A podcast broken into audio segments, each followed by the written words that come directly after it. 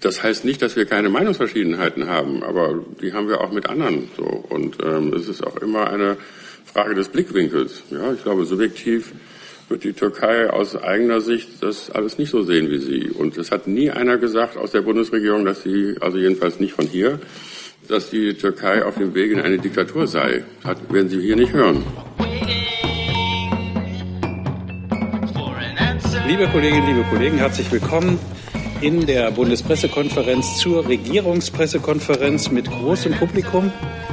Ähm, wir begrüßen 25 Studenten für Unternehmenskommunikation der Hochschule Pforzheim. Liebe Hörer, hier sind Thilo und Tyler. Jung und naiv gibt es ja nur durch eure Unterstützung. Hier gibt es keine Werbung, höchstens für uns selbst. Aber wie ihr uns unterstützen könnt oder sogar Produzenten werdet, erfahrt ihr in der Podcast-Beschreibung. Zum Beispiel per PayPal oder Überweisung. Und jetzt geht's weiter.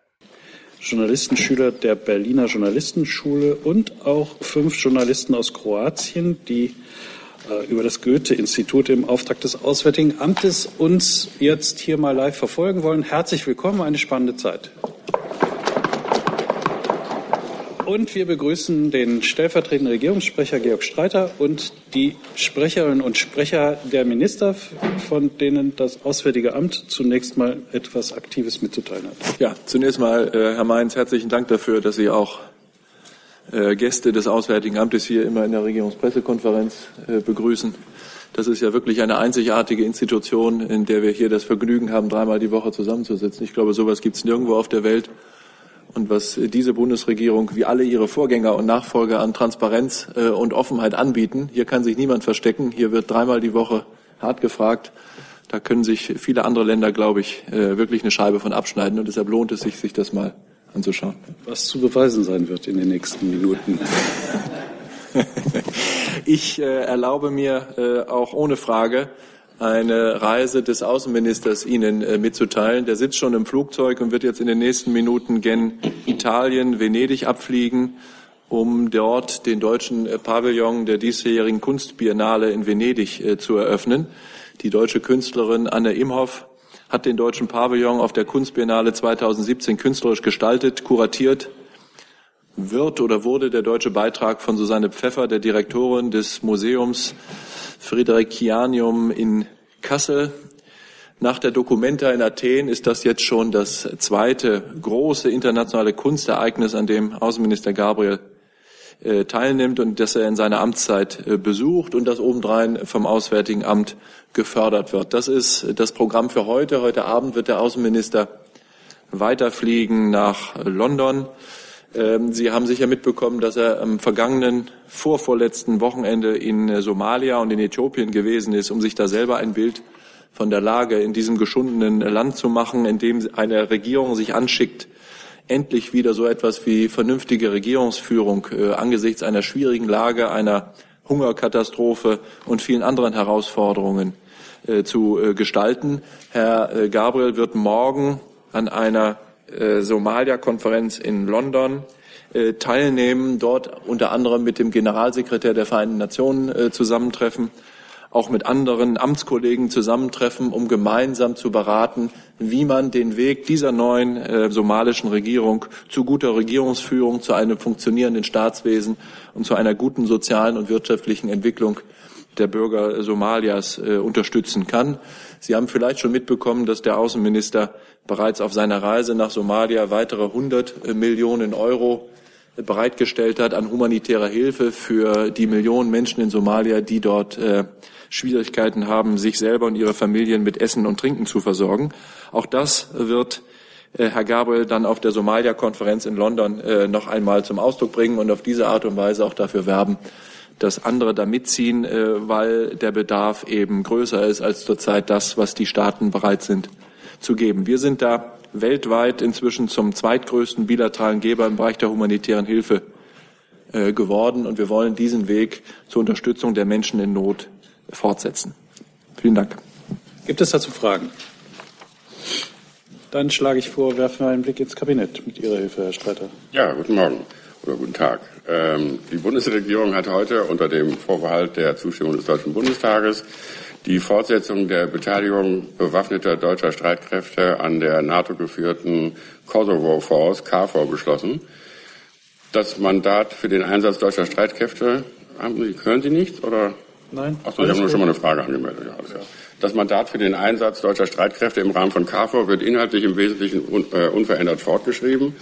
Es ist grundsätzlich unbefristet und die Bundestagsbefassung erfolgt auf Wunsch der Fraktionen von CDU, CSU und SPD. Die Sicherheitslage in der Republik Kosovo wird als überwiegend ruhig und stabil eingeschätzt. Es besteht aber weiterhin ein gewisses Konflikt- und Eskalationspotenzial im Norden des Kosovos. Der NATO-Rat hatte dann im Januar 2016 vor diesem Hintergrund beschlossen, die militärischen Kräfte flexibel an die jeweilige Lageentwicklung anzupassen. Auf dem Warschauer NATO-Gipfel im Juli 2016 haben die Staats- und Regierungschefs dieses flexible Anpassungskonzept dann auch bekräftigt. Und dem trägt auch die schrittweise Reduzierung auch des deutschen Beitrags Rechnung. Er wird um 550 auf künftig 800 Soldatinnen und Soldaten verringert. Trotzdem bleibt die Befähigung, auf eventuelle Lageänderungen angemessen reagieren zu können, erhalten.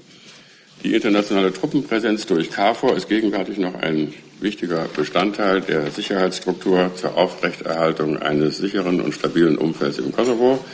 Die deutschen Soldatinnen und Soldaten leisten dazu einen wesentlichen Beitrag. Das war der Punkt. Dann geht es gleich ähnlich weiter.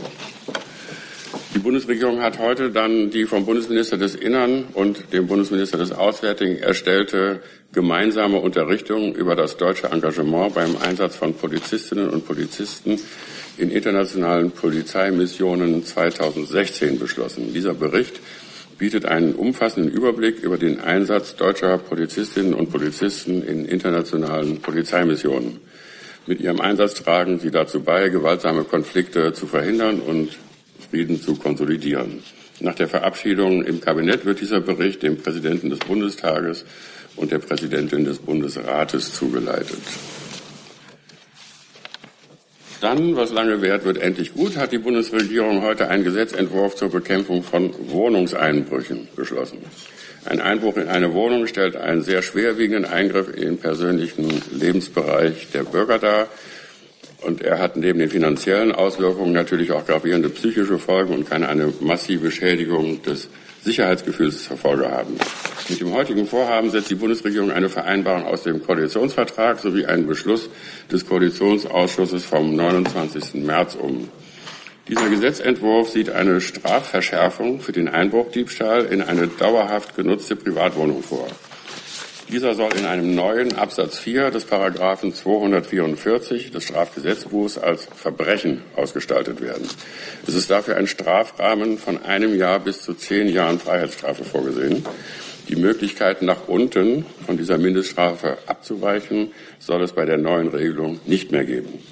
Daneben sollen die Möglichkeiten der Strafverfolgungsbehörden bei der Ermittlung der Täter ausgeweitet werden. So ermöglicht die Neuregelung auch die Abfrage von verpflichtend gespeicherten Verkehrsdaten, sogenannte Vorratsdaten, wenn ein Einbruch in eine dauerhaft genutzte Privatwohnung vorliegt.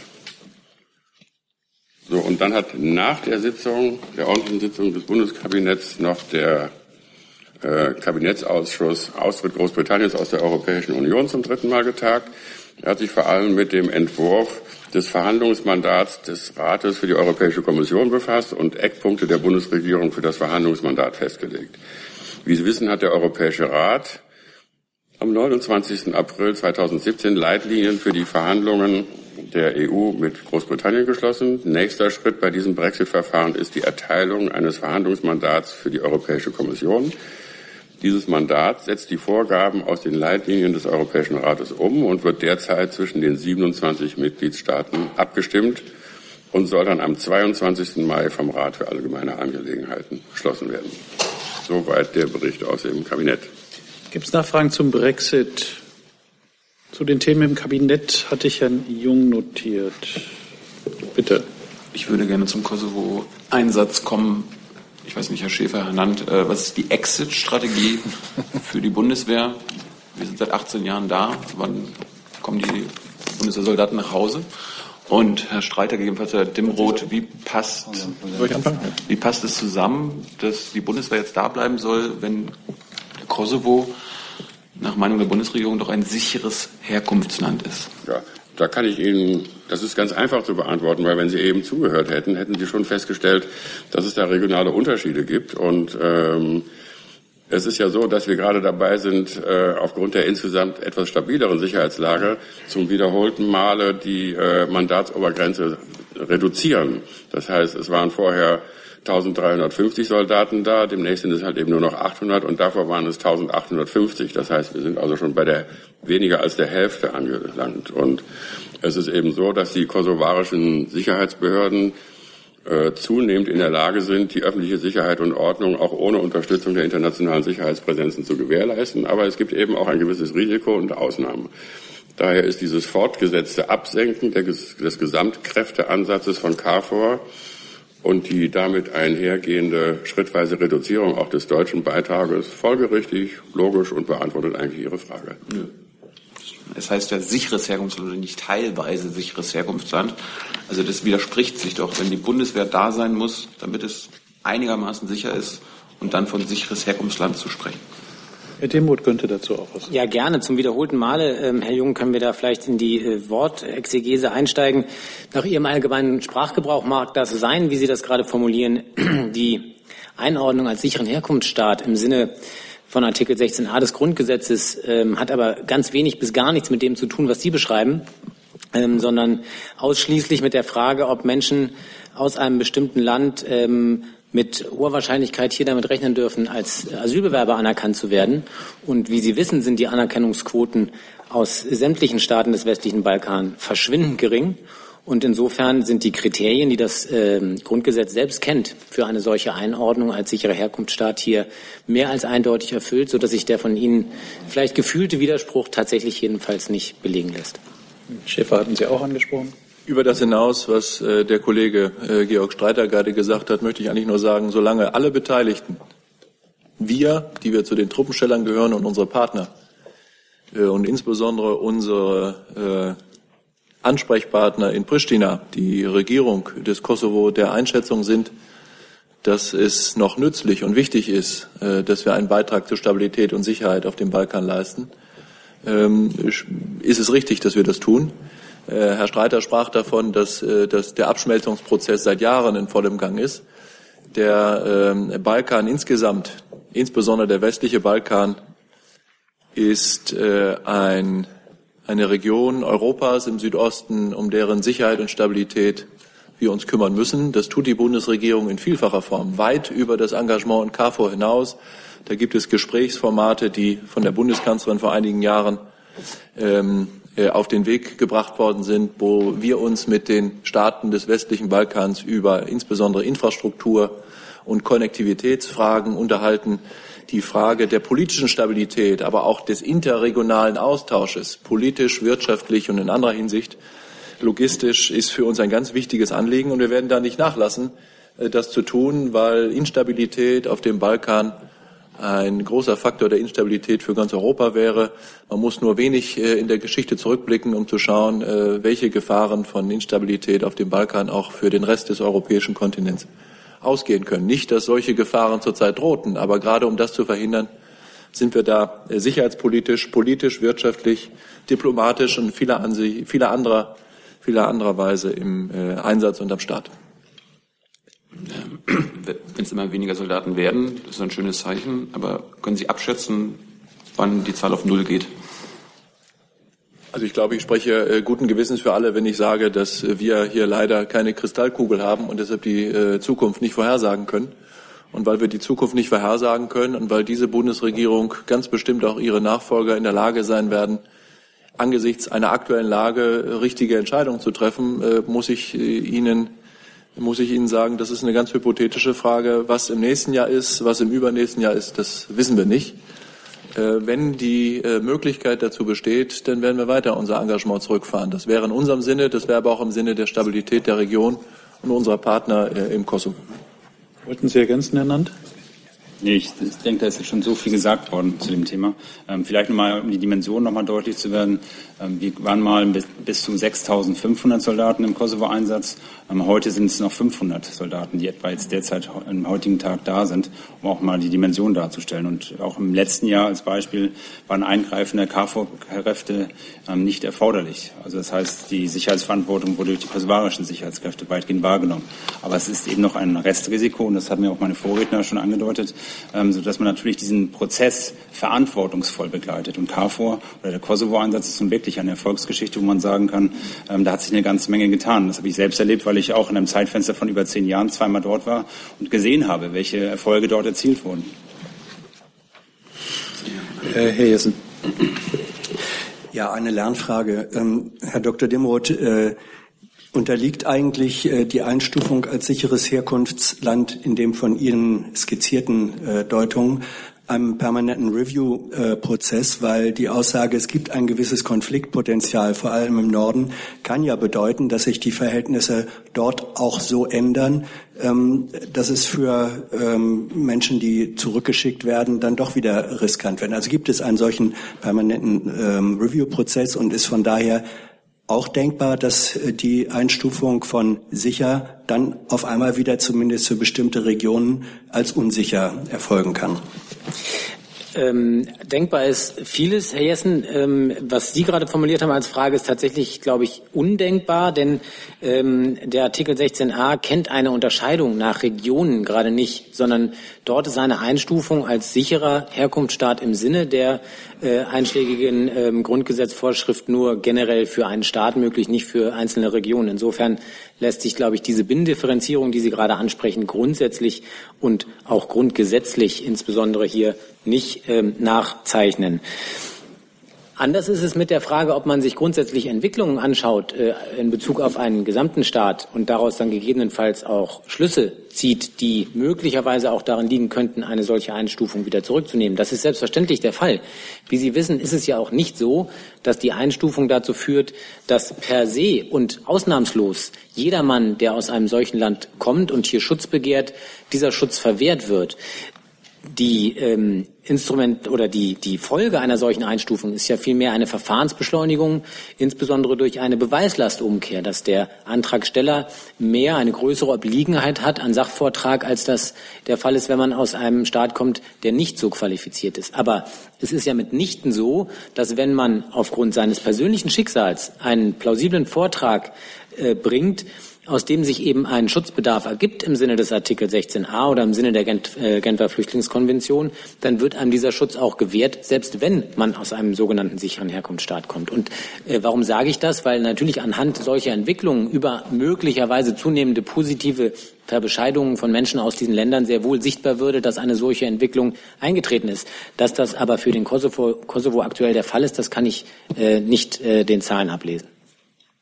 Äh, Nachfrage. Äh, die Frage nach der Binnendifferenzierung habe ich gestellt, weil ja mindestens in der äh, Diskussion, wen kann man wohin nach Afghanistan zurückschicken, in der praktischen ähm, Entscheidung diese Binnendifferenzierung wohl eine Rolle spielt. Aber Sie zielen darauf ab, dass es in der nationalen Einstufung das nicht gibt, richtig? Ich ziele darauf ab, dass ähm, der rechtliche Rahmen, der vom Grundgesetz vorgezeichnet ist, eine solche Binnendifferenzierung bei der Frage der Einstufung als sicheren Herkunftsstaat im Sinne des Grundgesetzes nicht zulässt.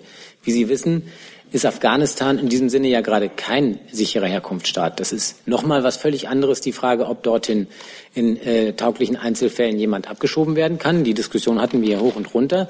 Aber keiner äh, innerhalb der Bundesregierung würde ja behaupten, dass Afghanistan aufgrund der ja doch beachtlichen Schutzquote ähm, ein sicherer Herkunftsstaat im Sinne des Artikel 16a Grundgesetzes. Anders als äh, aus unserer Sicht sehr eindeutig die, die Staaten des westlichen Balkans. Gibt es Fragen zu anderen Themen im Kabinett? Dann hatte Frau Jen sich zum anderen Thema als erstes gemeldet.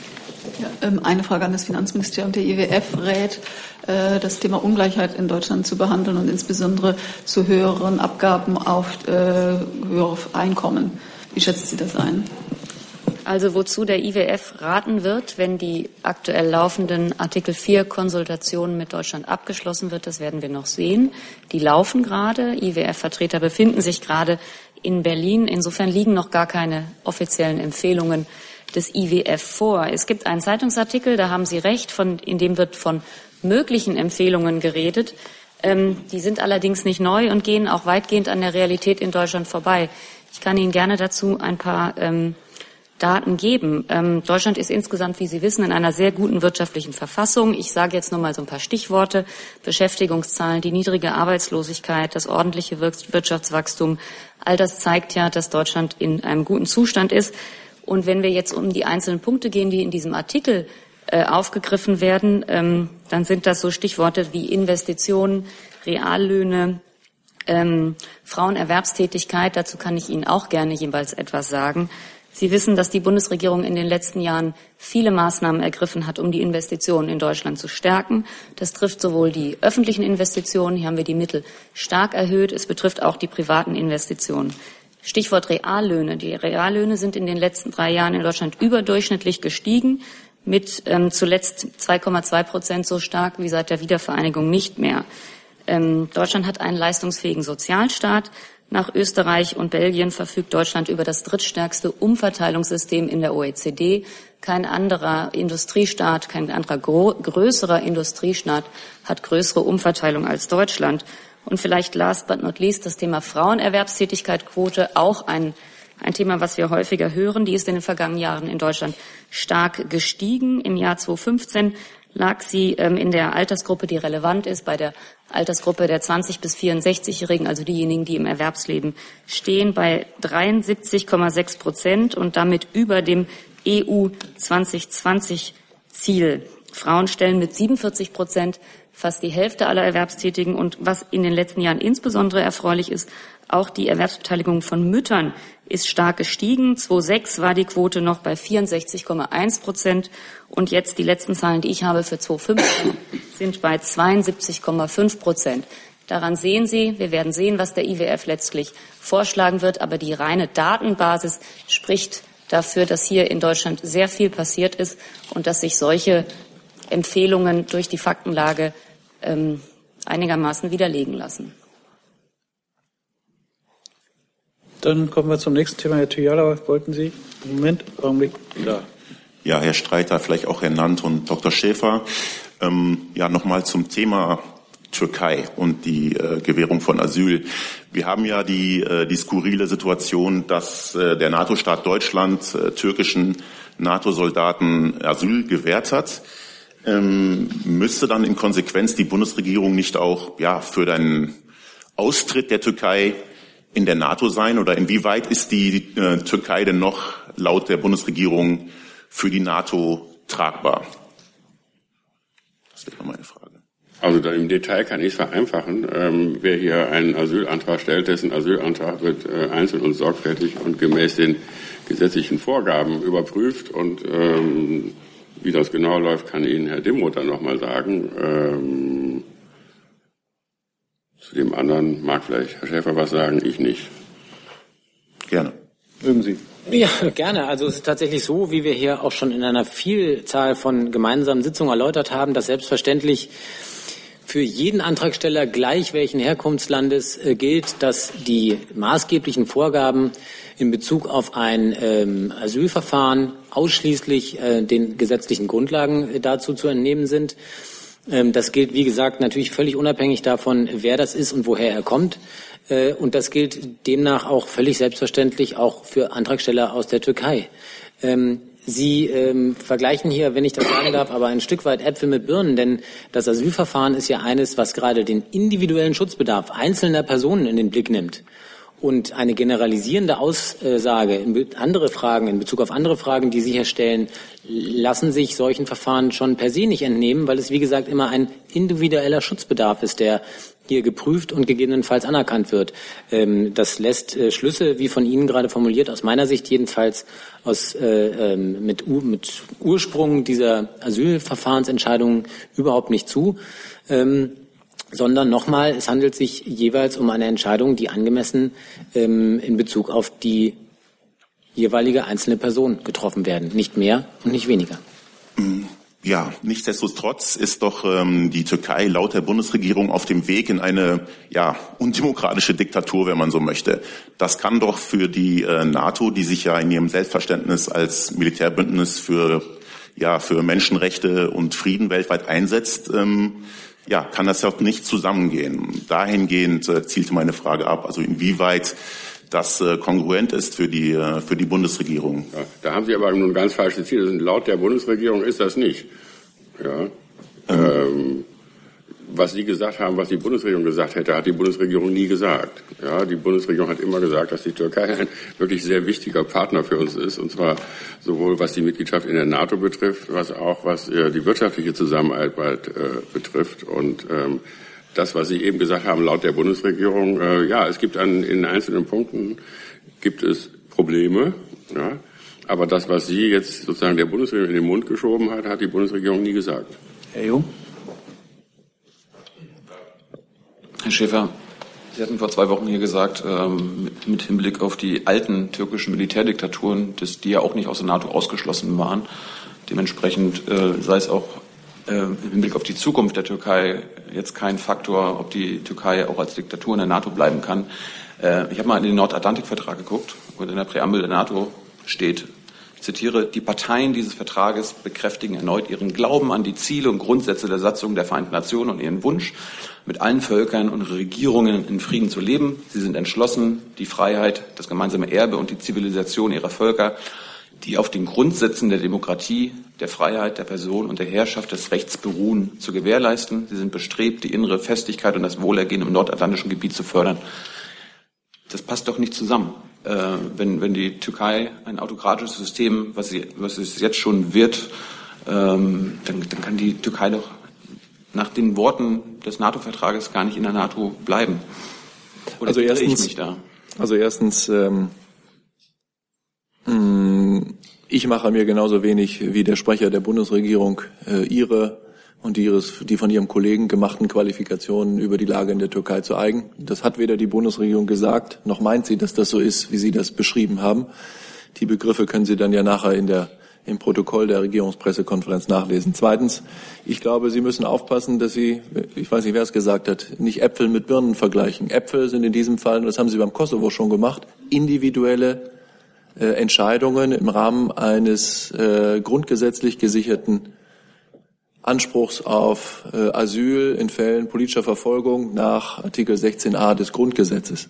Die andere Frage, die Birne hier gewissermaßen, ist äh, die sicherheitspolitische Lage in der einen Frage auf dem westlichen Balkan, im Kosovo, oder mit Blick auf die Türkei und ihre Mitgliedschaft in der NATO. Und da kann ich Ihnen wirklich ganz fest versichern, dass es in der Bundesregierung nicht die geringsten Überlegungen oder Pläne dazu gäbe, einen so wichtigen Partner wie die Türkei, der seit Generationen mit uns gemeinsam für die Freiheit des Westens äh, kämpft, äh, aus, äh, in irgendeiner Weise aus der NATO äh, drängen zu wollen, sondern ganz im Gegenteil und auch im Lichte dessen, äh, was in der Präambel des äh, Nordatlantischen Vertrages steht, haben wir ein großes Interesse daran, die Meinungsverschiedenheiten, die wir mit der Türkei haben, auszutragen ich gehe davon aus, dass der deutsche Außenminister das in einem, in einem, geplanten Gespräch mit seinem türkischen Kollegen auch morgen am Rande der Somalia-Konferenz wieder tun wird, äh, aber gleichzeitig auch die Gemeinsamkeiten herauszustellen. Und die Gemeinsamkeiten sind gemeinsame Verteidigungs- und sicherheitspolitische Interessen,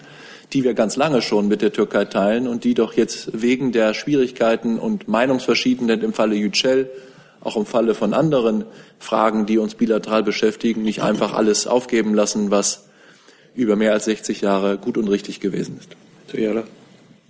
Ja, ja, ich war jetzt gerade etwas erstaunt, Herr Streiter, als Sie sagten, ich hätte der Bundesregierung äh, Worte in den Mund gelegt, als ich sagte, die, äh, die Türkei wäre laut Ansicht der Bundesregierung auf dem Weg in eine, in eine Diktatur. Ich meinte tatsächlich diese, diese Worte des Öfteren schon vernommen zu haben. Wenn dem nicht so sein sollte, ähm, auf welchem politischen Weg wähnen Sie denn die, die Türkei aktuell?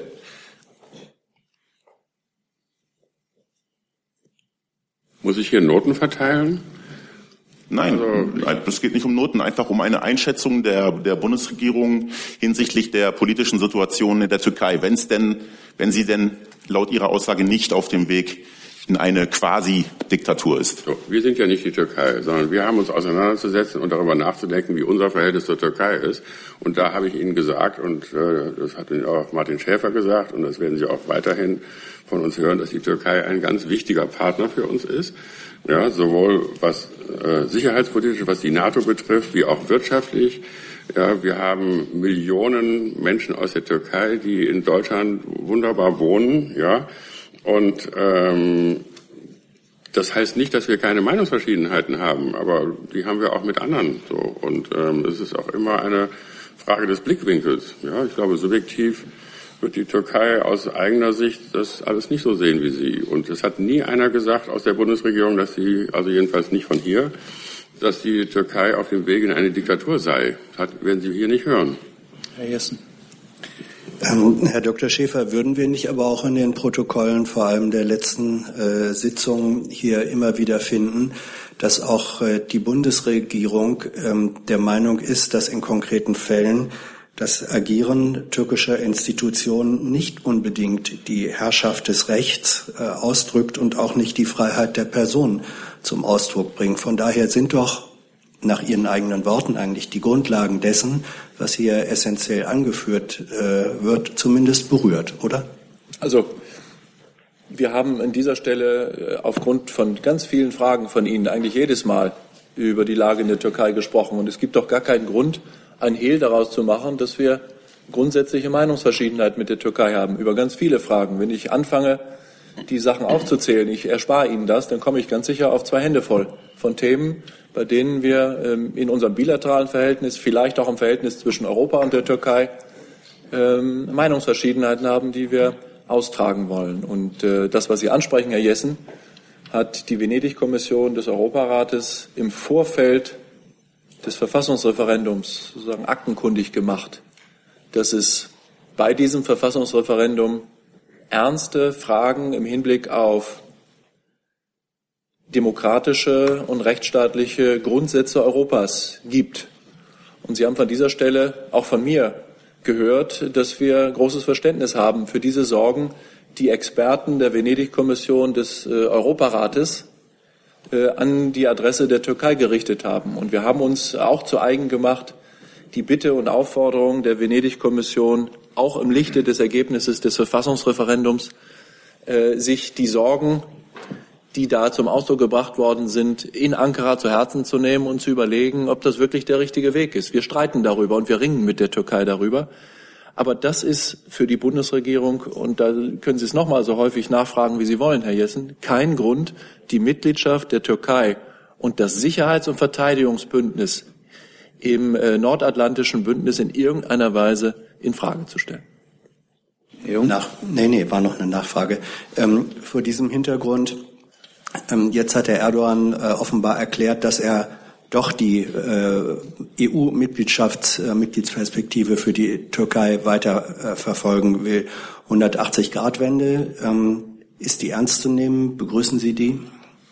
Ja, das äh, warten wir doch jetzt einfach mal ab. Ich glaube, äh, wir haben da in, den letzten Monaten gerade im Zuge des Wahlkampfes so viele Dinge gehört, an die Adresse Deutschlands, an die Adresse der Bundesregierung, an die Adresse von handelnden Protagonisten innerhalb der Bundesregierung, die äh, uns manchmal hat die Stirn runzeln lassen, manchmal uns verärgert hat. Das haben, haben wir gesagt und daraus haben wir nie einen Hehl gemacht. Jetzt ist dieses Verfassungsreferendum vorbei mit einer, vielleicht mit einer Mehrheit, die manchem in Ankara nicht so richtig schmeckt, weil sie so knapp ausgefallen ist. Und äh, wir stehen bereit, das haben äh, Vertreter der Bundesregierung immer gesagt, mit der Türkei einen neuen Dialog Dialogfaden zu knüpfen und über alle anliegenden Punkte, zu denen auch die von Ihnen angesprochenen gehören, zu reden. Nur um ein gedeihliches, äh, wieder besseres Verhältnis mit der Türkei hinzubekommen, braucht es zwei Seiten. Wir sind dazu bereit, und wenn ich wir sage, meine ich damit die Europäische Union, aber auch wir bilateral äh, als äh, Vertreter Deutschlands sind bereit, diesen Dialog mit der Türkei äh, zu führen. Dazu braucht es zwei. Wenn es so ist, wie Sie sagen, äh, dass das eine Kehrtwendung ist im Verhältnis des türkischen Präsidenten zu dem, was er über Europa sagt, vielleicht irgendwann auch über Deutschland, dann würde uns das freuen und dann wäre das ein Anknüpfungspunkt, das Gespräch zu suchen. Äh, ich habe angedeutet, dass, ich mir, dass wir uns wünschen, dass es morgen auch zu einer Begegnung der beiden Außenminister Deutschlands und der Türkei in London kommt. Da wäre das eine gute Gelegenheit, mal äh, die Stimmungslage äh, auf türkischer Seite zu testen.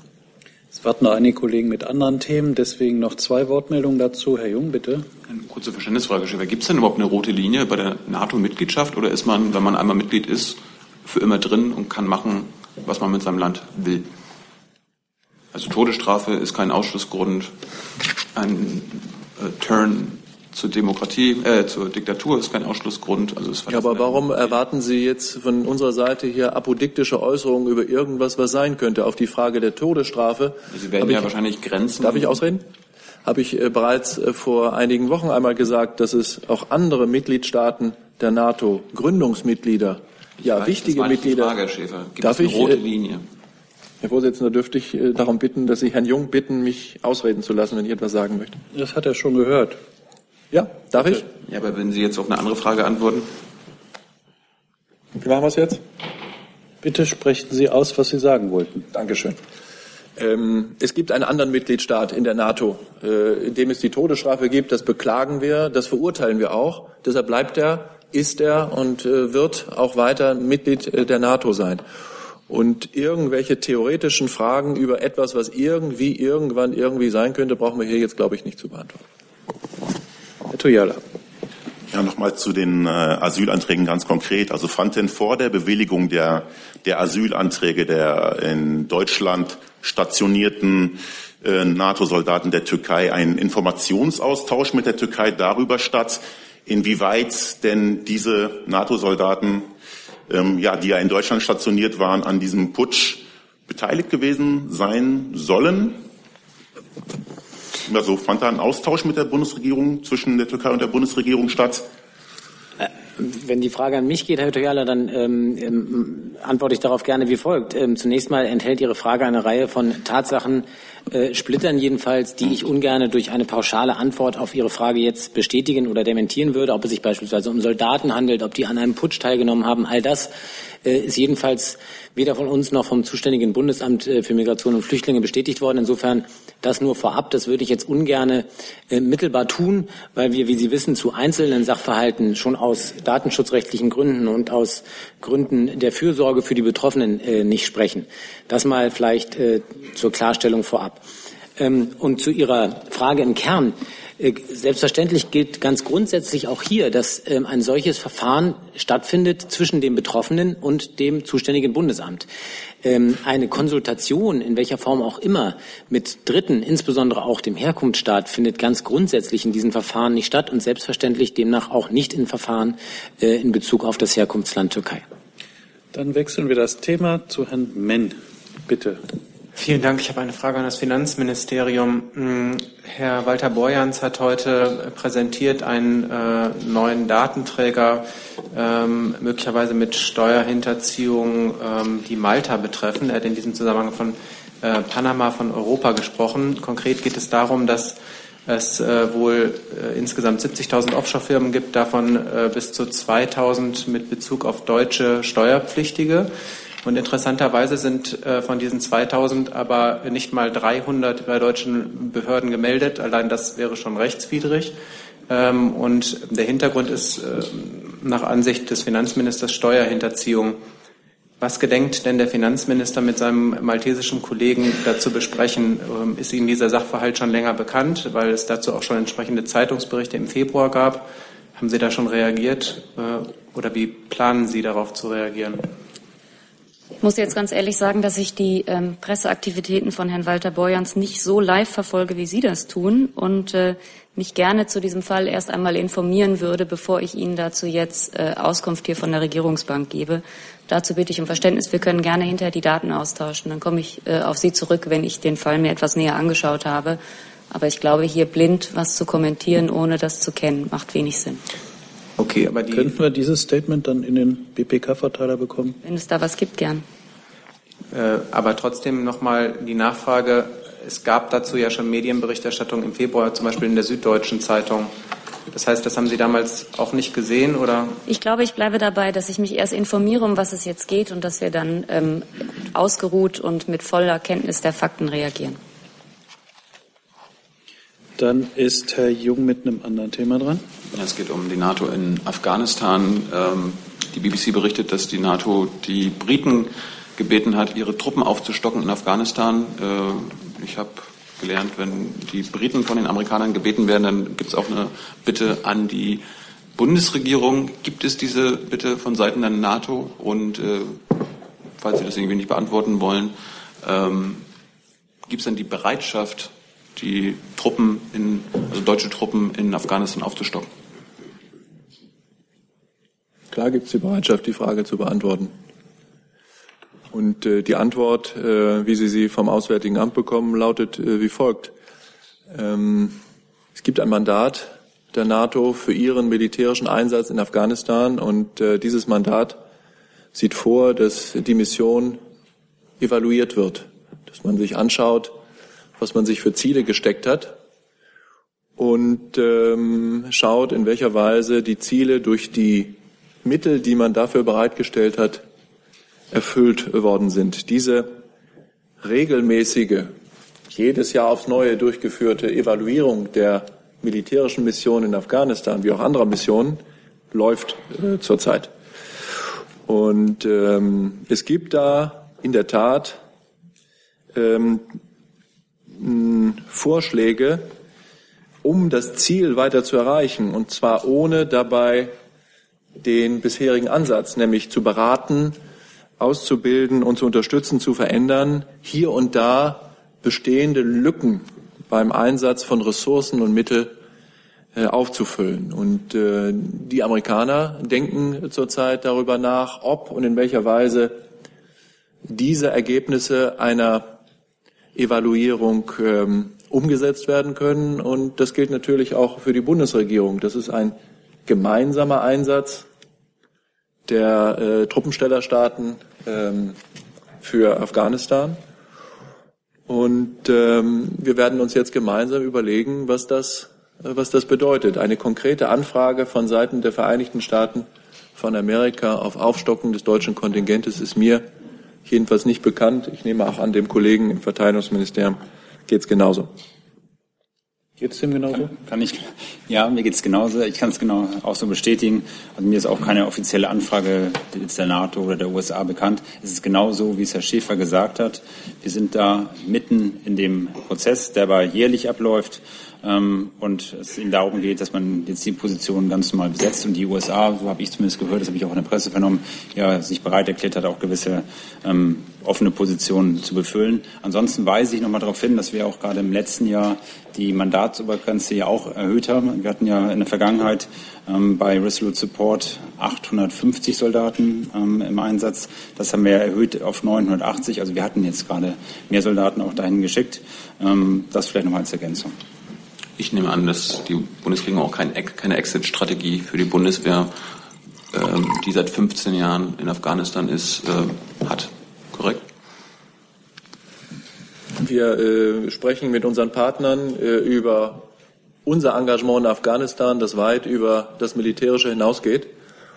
Und äh, wenn der Moment gekommen ist, dass ähm, Afghanistan auf eigenen sicherheitspolitischen Beinen steht, äh, und eine internationale Präsenz auch mit Militär nicht mehr erforderlich ist, dann werden wir daraus die richtigen Schlussfolgerungen ziehen. Ich kann Ihnen leider auch dafür genauso wenig wie für KFOR einen konkreten Termin nennen, weil die Zukunft sich nicht vorhersehen lässt. Zum selben Thema, Herr Schäfer, Herr Land, äh, soweit ich weiß, ist der NATO-Generalsekretär morgen hier in Berlin.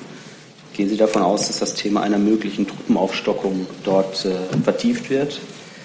Und die zweite Frage, wenn ich darf, wie schätzt denn die Bundesregierung die Sicherheitslage in Afghanistan ein?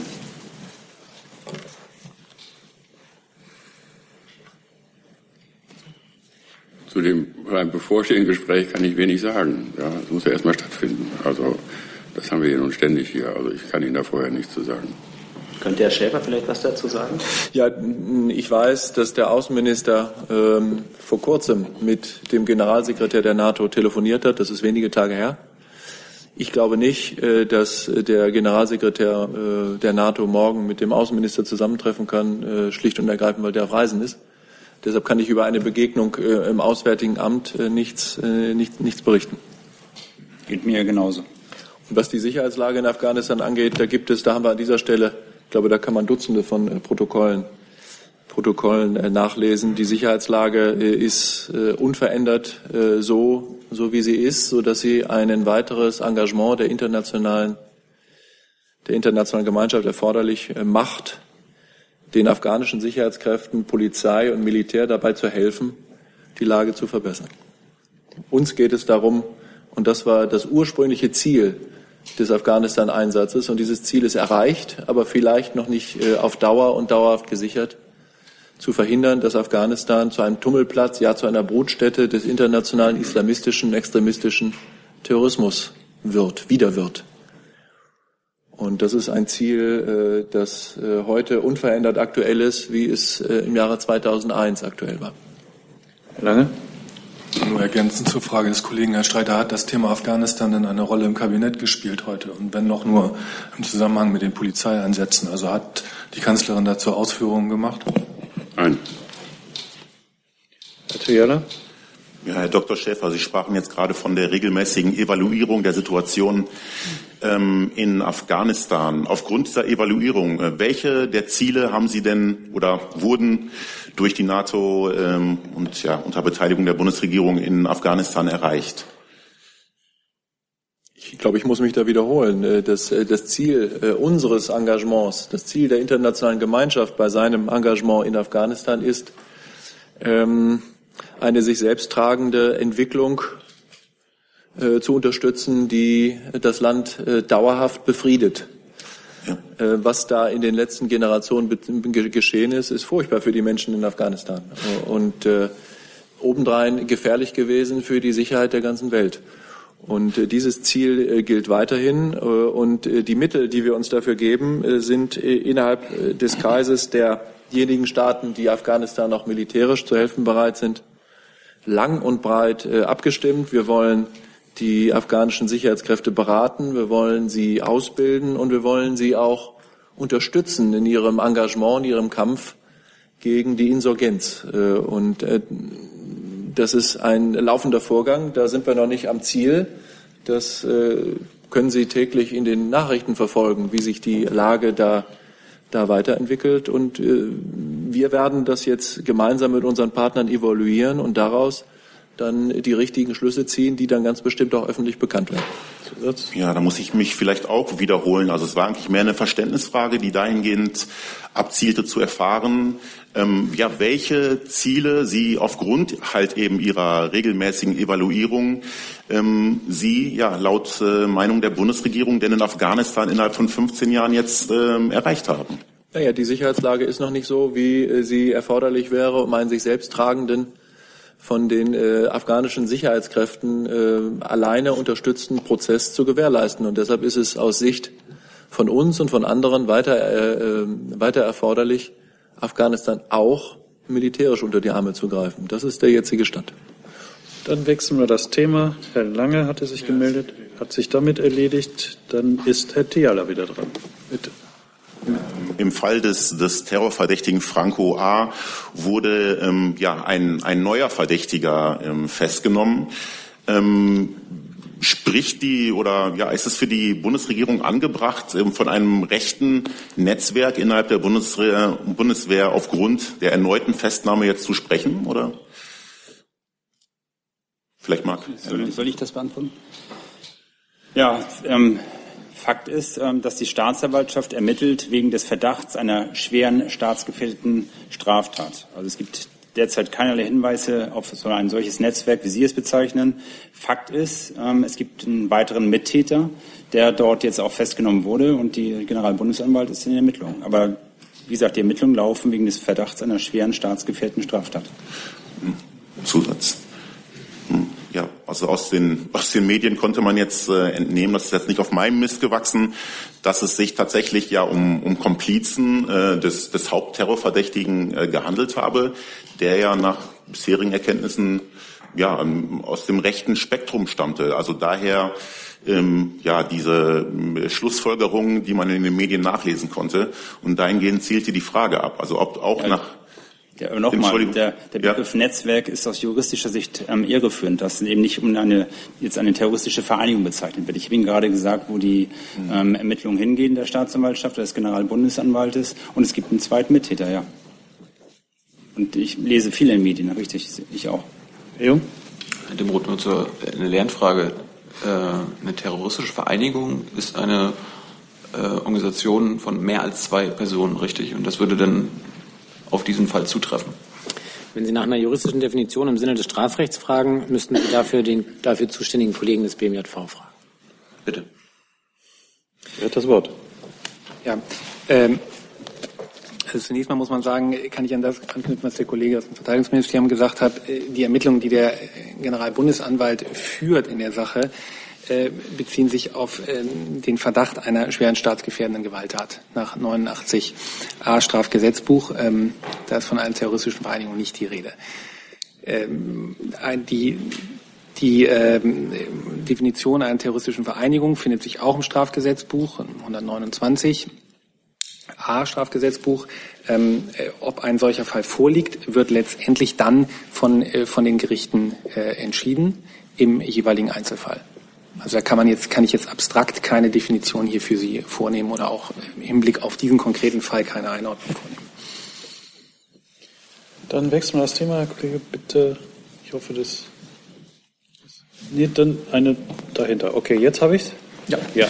Eine Frage ans Verkehrsministerium. Ähm, die Berliner Staatsanwaltschaft ermittelt ja ähm, gegen zwei Toll-Collect-Manager. Da geht es darum, dass die Verdächtigen den Bund um mindestens drei Millionen Euro geprellt haben sollen.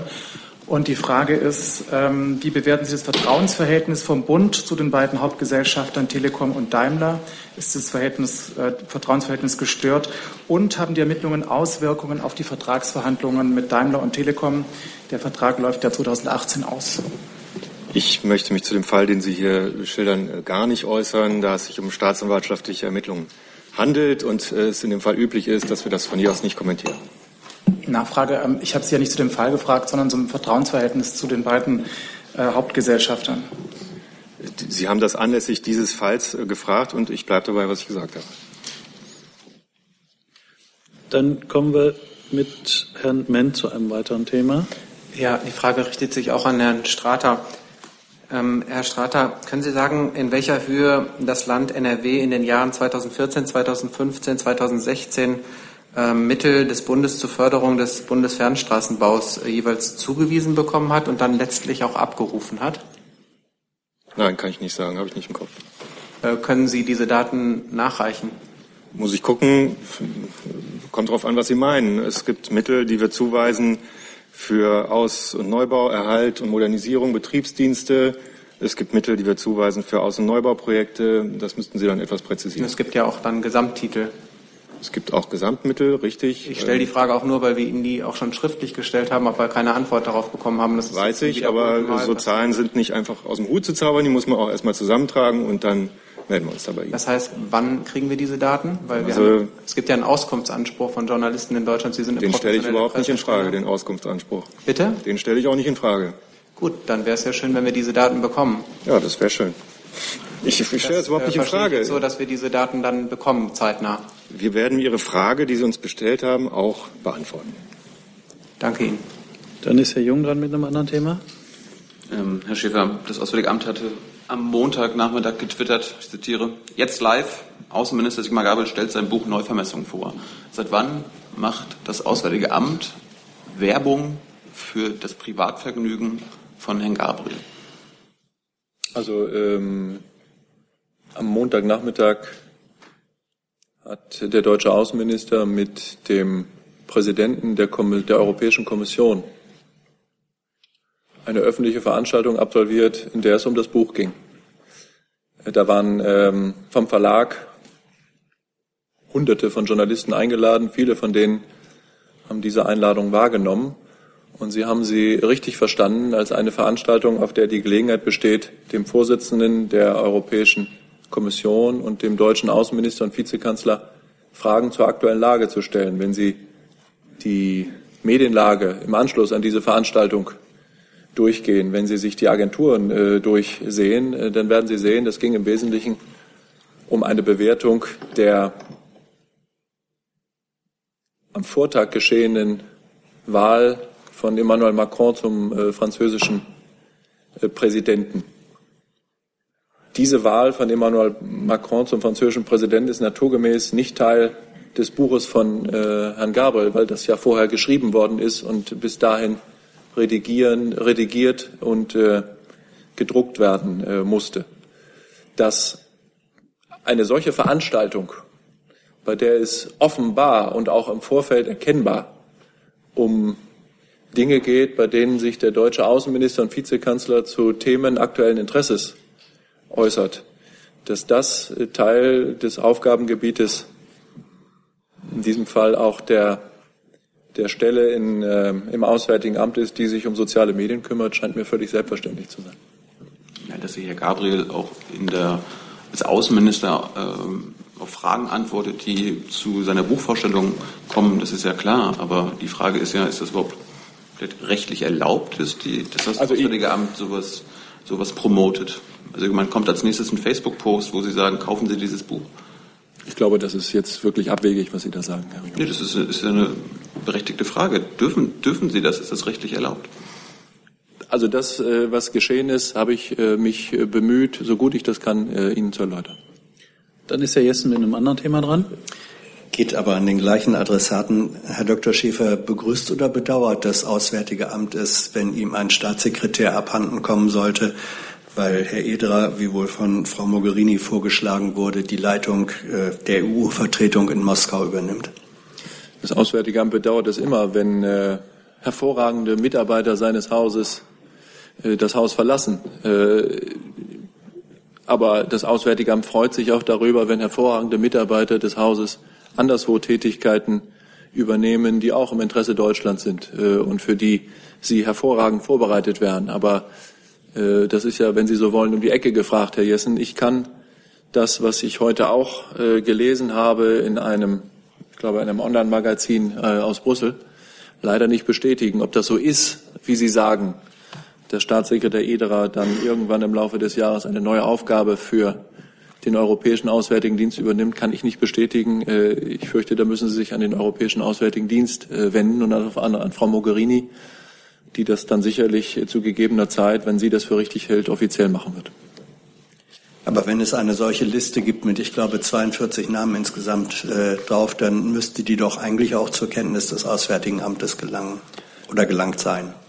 Also, dass ähm, wir äh, interessiert daran sind, ähm, dass der Europäische Auswärtige Dienst und die Botschafterinnen und Botschafter des Europäischen Auswärtigen Dienstes in Europa so gut qualifiziert sind äh, und so gut vorbereitet sind wie nur irgend möglich, das äh, können Sie sich denken. Äh, das sind aber alles Verfahren, die im Verantwortungsbereich der hohen Beauftragten von Frau äh, Mogherini liegen. Und deshalb kann ich nochmal wiederholen, wenden Sie sich bitte an Frau Mogherini, um äh, zu erfahren, ob die Liste, die da veröffentlicht wurde, den Tatsachen entspricht oder nicht. Ich kann das nicht. Ein Thema haben wir noch, bitte. Ja, eine Frage ans Familienministerium. Da gab es ähm, vom 5. bis 7. Mai eine Veranstaltung Jugendpolitik-Tage in Berlin. Und da ist die Frage, ob dem Familienministerium bekannt war, dass die Gäste der Jugendmedientage in einem Hotel auf dem Gelände der nordkoreanischen Botschaft untergebracht waren und dass das im Widerspruch zur aktuellen UN-Resolution steht. Ja, vielen Dank für die Frage. Ähm, ich äh, würde gerne etwas vor, vorwegschicken. Es geht ja, wie Sie ja gesagt haben, um die Unterbringung von Teilnehmern der Jugendpolitiktage. Ähm, das äh, war jetzt am Wochenende eine Veranstaltung, ähm, ein Treffen von 450 Jugendlichen und jungen Erwachsenen, die ähm, hier in Berlin diskutiert haben, unter anderem über politische Beteiligung äh, von Jugendlichen. Ähm, wir, unser Haus, war der Veranstalter der, des Ganzen. Inhaltlicher und organisatorischer Partner war die Jugendpresse Deutschland e.V. Ähm, und sie hat auch die Unterkünfte gebucht, unter anderem in dem von Ihnen schon genannten Hostel. Und das ähm, war schon am 9. November 2016. Ähm, zum Zeitpunkt also des Vertragsabschlusses äh, hatten weder wir noch die Jugendpresse Kenntnisse über den Hintergrund dieses Hostels. Mehr kann ich Ihnen dazu im Moment nicht sagen. Und dann haben wir noch eine allerletzte Frage. Herr Jung, bitte. Ja, aber nur zu unserem Kollegen, Herr äh, Schäfer, was gibt es Neues im Fall Dennis Yücel? Gibt es konsularische Betreuung? Wie geht es den anderen vier deutsch-türkischen Inhaftierten? Und der Einzige, der jetzt vor Wochen rausgekommen ist, der jetzt eine Ausgangssperre hat in der Türkei, hat er immer noch eine Ausgangssperre? Zu Ihrer letzten Frage. Ich bin, äh, auf, äh, bin nicht in der Lage, Ihnen über diesen Einzelfall etwas äh, als letzten Stand zu sagen, weil ich schlicht nicht weiß. Da muss ich äh, mich erst schlau machen. Da möchte ich Ihnen erst etwas sagen, wenn die Kollegen, die sich darum kümmern, das mir dann auch bestätigt haben. Äh, Im Falle Denis Yücel gibt es nichts Neues und weil es nichts Neues gibt, äh, ist es Anlass für uns, äh, das Gespräch mit der türkischen Seite zu suchen. Aus anderem Anlass habe ich davon gesprochen, dass der deutsche Außenminister beabsichtigt, mit seinem türkischen Kollegen am Rande der, äh, der Somalia-Konferenz in London zu sprechen. Ich gehe davon aus, ich kann es mir auch nicht anders vorstellen, als dass dieses wichtige Thema für das bilaterale Verhältnis zwischen Türkei und Deutschland zur Sprache kommen wird. Zu dem, was wir mit einem solchen Gespräch beabsichtigen, brauche ich, glaube ich, nicht zu sagen. Natürlich wünschen wir uns eine unverzügliche Freilassung von Herrn Yücel ähm, und als Zwischenschritt zu einer Lösung, die die Freilassung von Dennis Yücel beinhaltet, natürlich auch konsularische Betreuung und vor allem eine Verbesserung der Haftbedingungen. Dass da jemand seit Monaten in Einzelhaft gehalten wird, ist schlicht und ergreifend unzumutbar, unverhältnismäßig und auch nicht rechtsstaatlich. Und plötzlich gibt es noch zwei Fragen. Bitte schön. Liebe Hörer, hier sind Thilo und Tyler. Jung und Naiv gibt es ja nur durch eure Unterstützung. Hier gibt es keine Werbung, höchstens für uns selbst. Aber wie ihr uns unterstützen könnt oder sogar Produzenten werdet, erfahrt ihr in der Podcast-Beschreibung. Zum Beispiel per PayPal oder Überweisung. Und jetzt geht's weiter. Ja. Eine Frage zu Nordkorea. Ähm, es wurde berichtet, dass äh, das Auswärtige Amt äh, vorbereitet, der ähm, Nordkorea zu untersagen, die Botschaft kommerziell zu nutzen. Ähm, wie stufen Sie diese Maßnahme ein? Ähm, ist das eine Durchführung bestehender Sanktionen oder eine Verschärfung? Oder ähm, soll, kann man das als ähm, Drohung werten, dass es noch weitere Schritte geben wird? Also es ist äh, keine Entscheidung des Auswärtigen Amtes, sondern eine Entscheidung der Bundesregierung, äh, ganz ausdrücklich. Ähm, es ist ähm, die Umsetzung eines Beschlusses des Sicherheitsrats der Vereinten Nationen vom 30. November des vergangenen Jahres. Die, dieser Beschluss der, äh, des Sicherheitsrats der Vereinten Nationen, äh, des Sicherheitsrats äh, der Vereinten Nationen sieht vor, dass ähm, Auslandsvertretungen Nordkoreas ausschließlich diplomatischen und konsularischen Tätigkeiten nachgehen dürfen und deshalb jede kommerzielle äh, Tätigkeit auf dem Gelände der Botschaft oder im Zusammenhang mit der Botschaft äh, untersagt sei. Und ähm, die Aktivitäten der Botschaft Nordkoreas, darunter das City Hostel, das bekannte hier in Berlin, ist ja ein Steinwurf äh, von hier entfernt, äh, erfüllen eindeutig den Tatbestand, dass es sich eben nicht um diplomatische und konsularische Aktivitäten einer nordkoreanischen Auslandsvertretung handelt. Ähm, es gibt eine dafür einschlägige Verordnung der Europäischen Union, die aus äh, unserer rechtlichen Einschätzung unmittelbar anwendbares Recht ist, mit der der Beschluss des Sicherheitsrats der Vereinten Nationen in europäisches Recht und damit auch in deutsches Recht umgesetzt wird. Und das ist jetzt die Rechtsgrundlage dafür, die nächsten Schritte zu gehen, nämlich tatsächlich die wirtschaftlichen Aktivitäten im Zusammenhang mit diesem City Hostel zu, zu unterbinden. Und das ist genau das, was gestern ähm, von äh, einigen Medien zu, Recht, zu Recht und äh, in völlig richtiger Weise in die Öffentlichkeit transportiert werden ist. Worum es politisch geht, worum es der Bundesregierung politisch geht, ist äh, ganz klar, aber ich will das noch einmal vielleicht deutlich herausstellen. Wir haben ein Interesse an einer politischen Lösung, die die Anwendung von Gewalt gegenüber oder durch Nordkorea verhindert. Dafür gibt es seit Jahren Formate, die nicht funktionieren, weil die Nordkoreaner sich immer wieder den Formaten, dem Sechserformat und anderen äh, entziehen. Ähm, wir haben an dieser Stelle immer wieder die völkerrechtswidrigen und provozierenden und provokanten äh, Aktivitäten Nordkoreas bei der Entwicklung von Nukleartechnologie und Raketentechnologie und ihrer Anwendung äh, kritisiert und auf das Schärfste verurteilt. Das tun wir gemeinsam mit unseren Partnern. Und wir sind uns ja einig, dass wir den Druck erhöhen müssen. Das hat zuletzt der deutsche Außenminister in der vergangenen Woche im strategischen Dialog mit seinem chinesischen Außenminister auch noch mal intensivst diskutiert. Wir sind da nicht nur mit, mit Amerika und der amerikanischen Administration einer Meinung, sondern auch äh, mit der chinesischen, dass es gemeinsamen internationalen Druck auch durch Sanktionen braucht, um Nordkorea dazu zu bringen, äh, sich äh, auf Verhandlungen einzulassen und von der Nukleartechnologie abzulassen. Das hat im, im, im Verhältnis zu Iran lange gebraucht, aber ist immerhin auch 2015 zu einem guten und friedlichen Ergebnis gekommen. Dieses Ziel verfolgen wir weiter und deshalb ist es für uns völlig selbstverständlich, dass wir uns im Geleitzug mit der internationalen Gemeinschaft auf der Grundlage der Beschlüsse des Sicherheitsrats der Vereinten Nationen an dieser Erhöhung des Drucks mittels Sanktionen äh, gegenüber äh, Nordkorea äh, beteiligen. Und deshalb ist es wichtig, dass die Finanzquellen, die es dafür das nordkoreanische Regime gibt, auch in Deutschland möglichst schnell geschlossen werden. Und das tun wir jetzt auf die dafür, die, die, auf die dafür notwendige Art und Weise. Natürlich unter Beachtung von rechtsstaatlichen äh, Anforderungen.